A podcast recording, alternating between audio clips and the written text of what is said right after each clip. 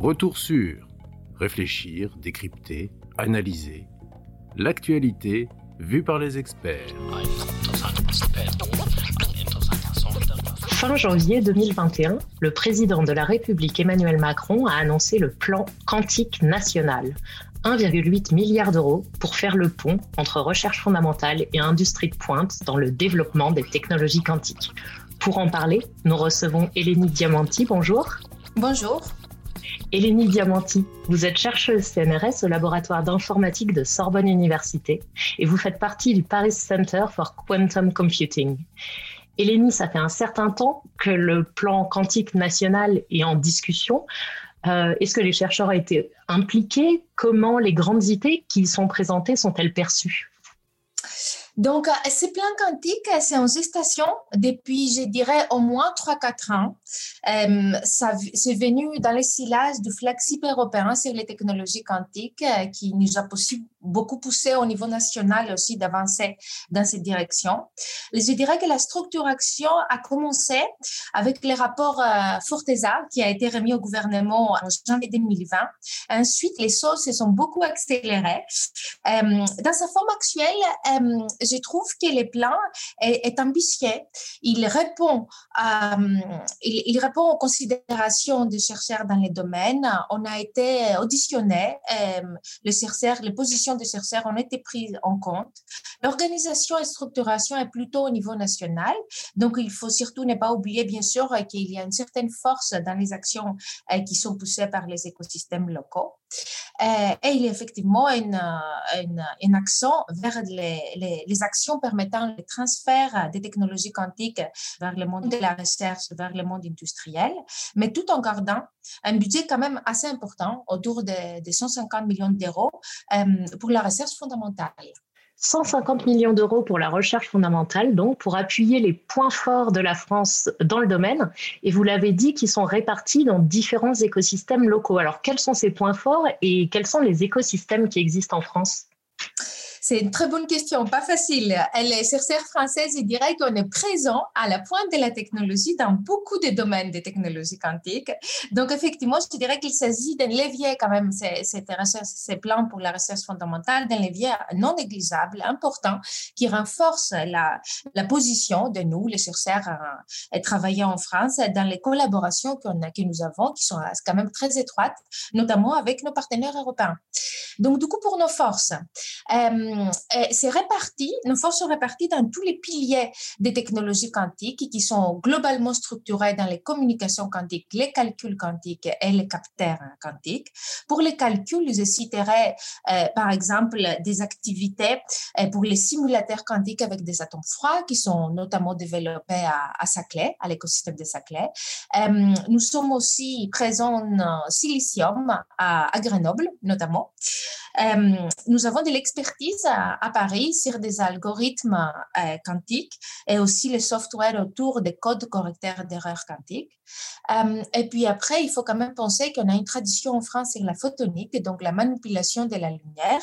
Et de ce point de vue, ceci nous met dans une position de force euh, plutôt à Paris et aussi à Saclay, autour de tout ce qui concerne la photonique, c'est-à-dire les approches photoniques pour les calculs quantiques, mais aussi pour tout, tout tout qui tourne autour des réseaux de communication quantique, qui va de la cryptographie quantique jusqu'à euh, jusqu'au réseau quantique du futur.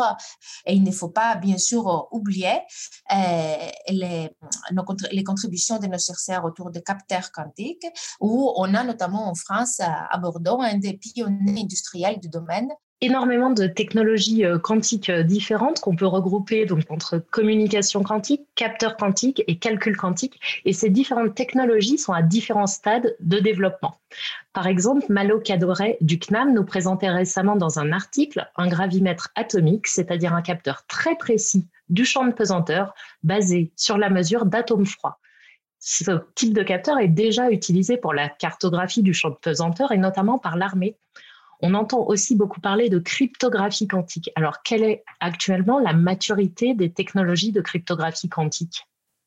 Alors, la cryptographie quantique, c'est une des applications majeures du grand domaine de la communication quantique. Euh, il s'agit ici d'utiliser les propriétés, bien sûr, de la physique quantique, comme toutes les technologies quantiques, pour renforcer la sécurité de l'échange de l'information au-delà de ce qui est possible euh, uniquement avec des systèmes conventionnels, avec des systèmes classiques. Pour ça, on utilise notamment les propriétés de la lumière au niveau de la particule unique du photon. Euh, et puis cette lumière est propagée à travers des canaux euh, comme des fibres optiques ou ça peut être l'espace libre aussi. Donc, on attend les applications de la cryptographie quantique, on, peut, on peut noter tous les domaines où il y on a besoin de transfert des données sensibles. Ça peut être par exemple des dossiers médicaux, ça peut être la sécurité, la sécurisation des infrastructures critiques comme par exemple les réseaux électriques, data centers, euh, ou pour les transactions financières. Donc aujourd'hui, nous avons des systèmes de cryptographie quantique commerciaux, mais quand même, il reste beaucoup, beaucoup de choses à faire. Euh, par exemple, déployer ces technologies sur des infrastructures télécom déjà existantes. Et ça, c'est par exemple quelque chose qu'on essaye de faire en région parisienne euh, en ce moment et pareil en région aussi Côte d'Azur. Il faut aussi battre les limitations en distance et il faut aussi trouver des façons de combiner euh, nos techniques quantiques cryptographiques avec euh, les techniques classiques. Et donc là, j'aimerais souligner ça pour les réseaux plus globalement de communication quantique qui sont pas là pour remplacer euh, les, les, réseaux classiques euh, comme l'Internet, pour les renforcer et pour des applications précises. Pour des applications qui ont besoin d'un niveau plus fort de sécurité du coup. Exactement. Retour sur réfléchir, décrypter, analyser l'actualité vue par les experts. Alors j'ai cru euh, entendre qu'il y avait eu un prototype pour faire de la communication quantique avec un satellite. Oui, tout à fait. Donc ça, c'est ça, c'est la Chine, effectivement.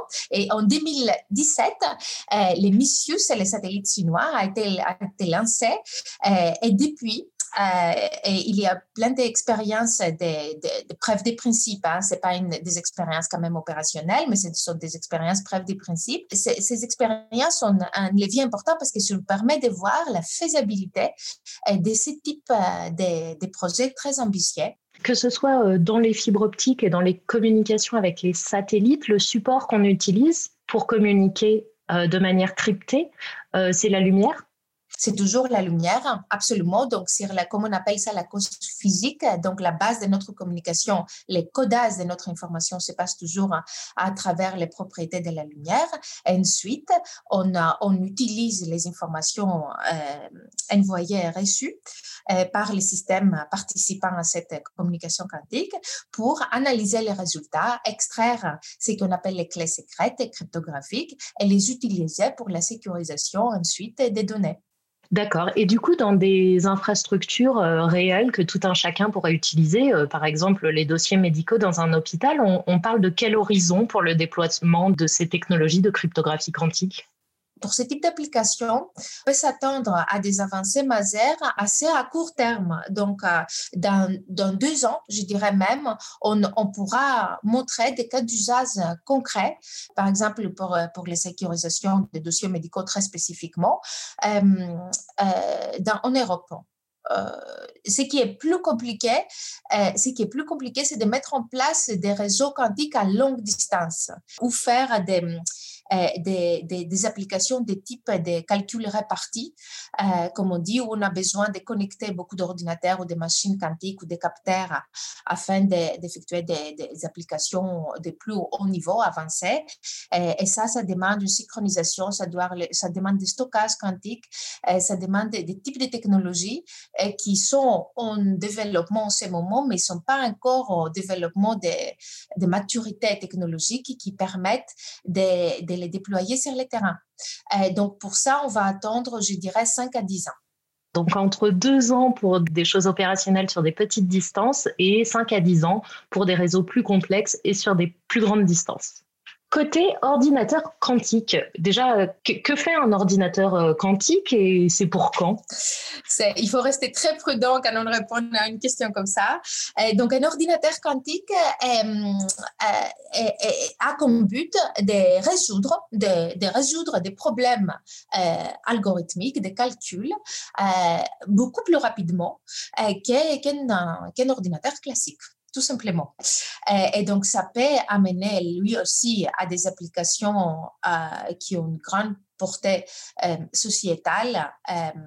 encore, on pense en, en, finance, au secteur financier, bancaire, on pense à, tout type de, à l'aviation, à tout type de secteur qui a besoin de faire des calculs vite, et notamment des algorithmes d'optimisation ou d'apprentissage. Donc, on parle beaucoup de machine learning quantique, etc. Donc, pour quand euh, Je crois que ce qui va se passer, c'est qu'on va passer par des étapes. Euh, des étapes importantes. La toute première chose qui va arriver, et ça, à mon avis, ça sera autour encore de 5 à 10 ans, euh, ça sera les petits processeurs quantiques dans lesquels on ne pourra pas corriger toutes les erreurs qui seront dues au bruit présent dans ce type de système. Mais on pourra, avec ces processeurs, viser des applications spécifiques. Donc, ils seront dédiés, ces processeurs, pour résoudre des problèmes d'optimisation, par exemple, pour un, secteur. Euh, et ils feront ça efficacement.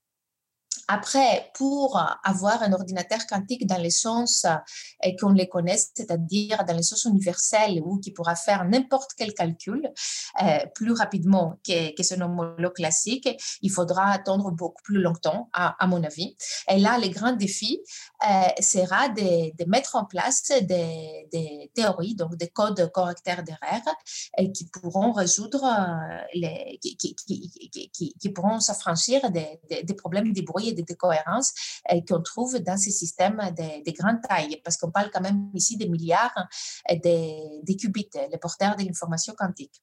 Il faut dire aussi que dans ces domaines-là, contrairement à la communication quantique ou à la cryptographie dont on a parlé tout à l'heure, où on sait que notre porteur d'information, c'est les photons, la lumière, il y a beaucoup de plateformes expérimentales qui sont développées avec leurs avantages et les désavantages. Et pour l'instant, il n'y a pas une plateforme qui domine tout. Donc ça, c'est aussi quelque chose qu'on va voir en pratique. Retour sur réfléchir, décrypter, analyser l'actualité vue par les experts. Nous avons dit que les technologies quantiques étaient euh, un point fort euh, de la France, c'est qu'il y avait beaucoup de technologies différentes qui étaient développées en France. Est-ce qu'il y a des technoquantiques qu'il faudrait qu'on ait sur nos radars et qui sont en développement dans d'autres pays, mais pas en France? Tous les pays suivent, poursuivent en ce moment. Il, y a un accord, je dirais, global sur la structuration de domaines, comme on a parlé tout à l'heure. Donc, les pays poursuivent à peu près les mêmes axes, euh, les piliers des recherches, c'est assez similaire. Mais évidemment, chaque pays a un petit peu ses points forts, exactement comme nous. Euh, euh, la Chine, on en a parlé, il domine jusqu'ici euh, les, domaines de la communication quantique avec des actions extrêmement fortes comme celui qui est lié au satellite, au quantique qu'ils ont, qu'ils ont lancé. Les États-Unis sont très présents dans le domaine du calcul quantique avec, et des répéteurs quantiques aussi. Le calcul est très poussé par des investissements privés, euh, par les géants de l'informatique, euh, basés notamment souvent sur les, sur les circuits supraconducteurs L'Australie mise beaucoup sur le silicium. Je ne dirais pas que la France a besoin d'importer des technologies quantiques des autres pays, mais je dirais qu'il faut garder un œil vigilant et très ouvert par rapport à ce que font les autres. Euh, et que c'est un domaine, les technologies quantiques, où les collaborations internationales sont extrêmement importantes, mais il faut quand même toujours garder en tête que ça devient un domaine extrêmement stratégique et il faut penser à poursuivre nos recherches tout en gardant en tête l'autonomie euh, digitale, et numérique et stratégique qui est attendue en France et en Europe vis-à-vis de ces nouvelles technologies les technologies quantiques, un domaine très stratégique dans lequel on peut vendre de grandes avancées dans les toutes prochaines années et pour quelques décennies. Merci Eleni Diamanti pour votre éclairage sur les technologies quantiques. Merci à vous. Au revoir. Retrouvez tous nos podcasts sur theconversation.fr. N'hésitez pas à les commenter et à les partager. Merci de votre écoute.